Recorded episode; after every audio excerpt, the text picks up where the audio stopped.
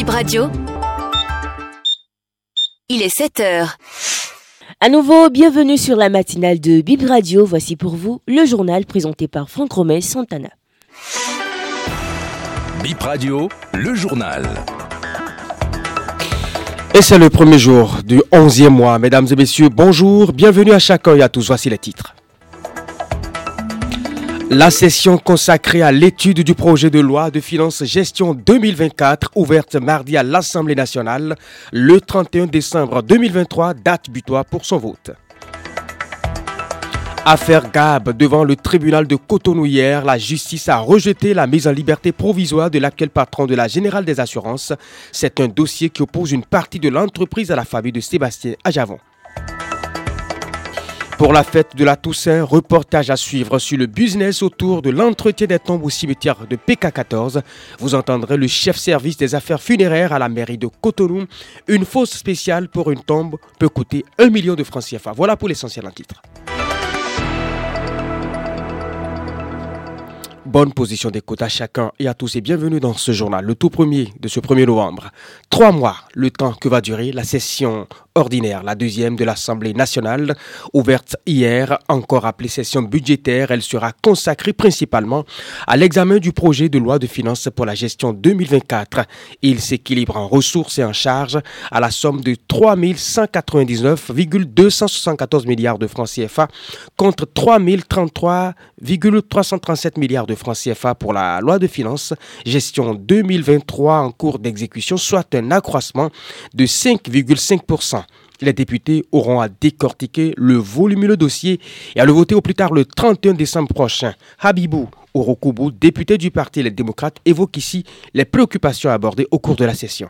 Il y a des questions qui préoccupent nos populations au premier degré. Il s'agit de la question du soja. Et par rapport au soja, c'est la redevance de 140 francs qui est mis sur le kilo de soja. Ça préoccupe nos producteurs et je crois que nous, députés de l'Assemblée nationale et, députés des démocrates, députés de l'opposition, cette question nous préoccupe. À travers ce budget, il existe aujourd'hui des questions d'éducation. Les enseignants sont aujourd'hui dans une situation très difficile. Difficilement, ils perçoivent leur salaire. Voilà, autant de préoccupations. Au-delà de ça, il y a les cantines scolaires, où la nourriture qu'on sert aux élèves, pratiquement, c'est inadmissible. Je crois que c'est des questions sur lesquelles nous allons revenir. Il y a des questions aujourd'hui relatives à l'inégalité de la répartition de la richesse. Cette question nous préoccupe, fait en sorte que tous les Béninois soient logés à la même enseigne. Je crois que c'est l'une des questions qui vont nous préoccuper lors de cette section. Et cette section s'ouvre à un moment où le peuple béninois vit difficilement au regard donc de la fermeture des frontières, frontières avec le Niger, frontières avec euh, le Togo. Finalement, on ne sait pas dans quoi on est. Je crois que tout ça là, à travers ce budget, nous allons essayer de clarifier la situation. Nous allons mener un débat vraiment sérieux. Nous, au niveau de l'opposition, nous pensons que c'est le moment, franchement, de clarifier la situation avec le gouvernement L'affaire dite Gab du nom de la Société Générale des Assurances du Bénin devant le tribunal de Cotonou hier. La famille de Sébastien Javon se trouve en litige avec une partie de la société. C'était la deuxième audience ce mardi. Une dizaine d'employés ont comparu. L'actuel directeur de l'entreprise est vêtu de gilet de la prison civile de Cotonou. C'est l'ancien directeur de la Gab qui a porté plainte contre des actes de violence sur sa personne.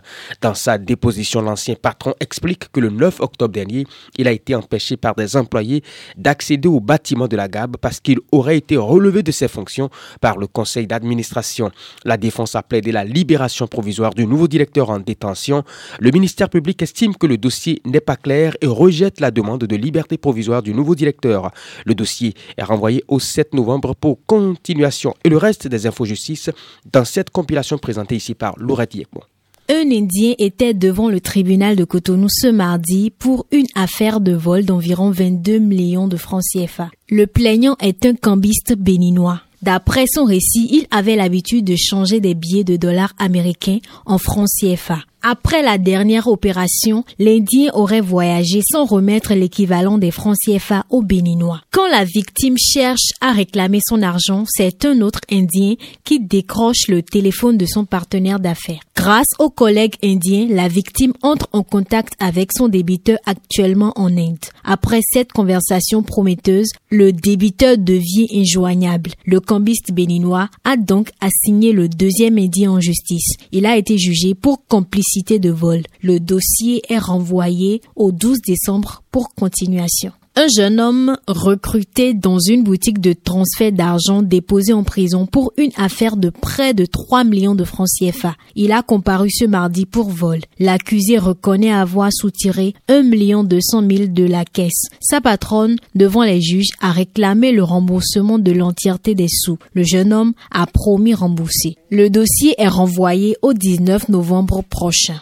À la criette, deux jeunes hommes ont été jugés pour l'enlèvement d'un bébé d'un an à Ouida. Ils ont comparu devant la criette ce lundi. Ils ne reconnaissent pas les faits. Selon le récit des parents de l'enfant à la barre, le 22 juillet à Ouida, l'enfant était avec ses autres frères et les deux prévenus. Les mises en cause étaient des connaissances du père du bébé. À un moment, les deux étrangers se sont retrouvés seuls avec le bébé. L'aîné, qui s'était absenté entre-temps, alerte les parents quand ils constatent la disparition du gamin. La famille se met à leur recherche. Les deux mises en cause eux-mêmes portent plainte. La justice est saisie de l'affaire et ils sont arrêtés. Jusque-là, le bébé reste introuvable. Le ministère public demande à la criette de se déclarer incompétente parce qu'il s'agit de faits de nature criminelle.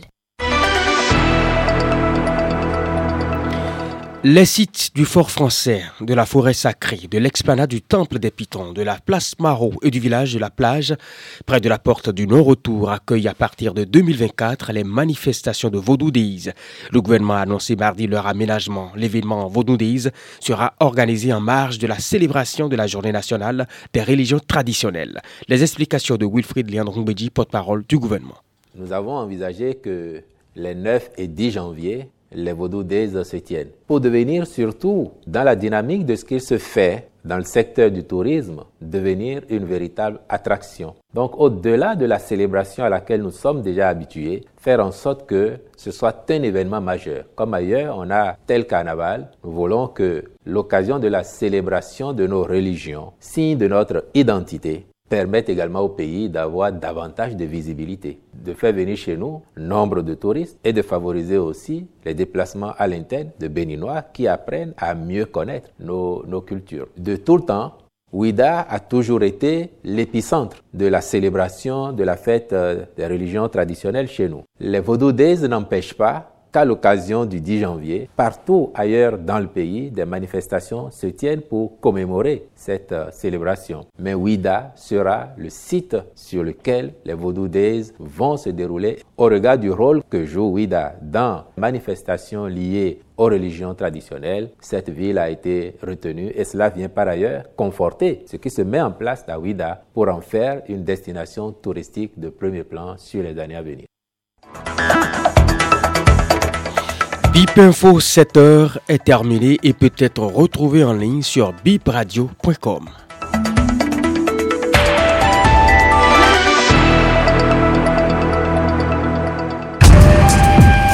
Sur Bip Radio, la journée commence toujours avec l'info.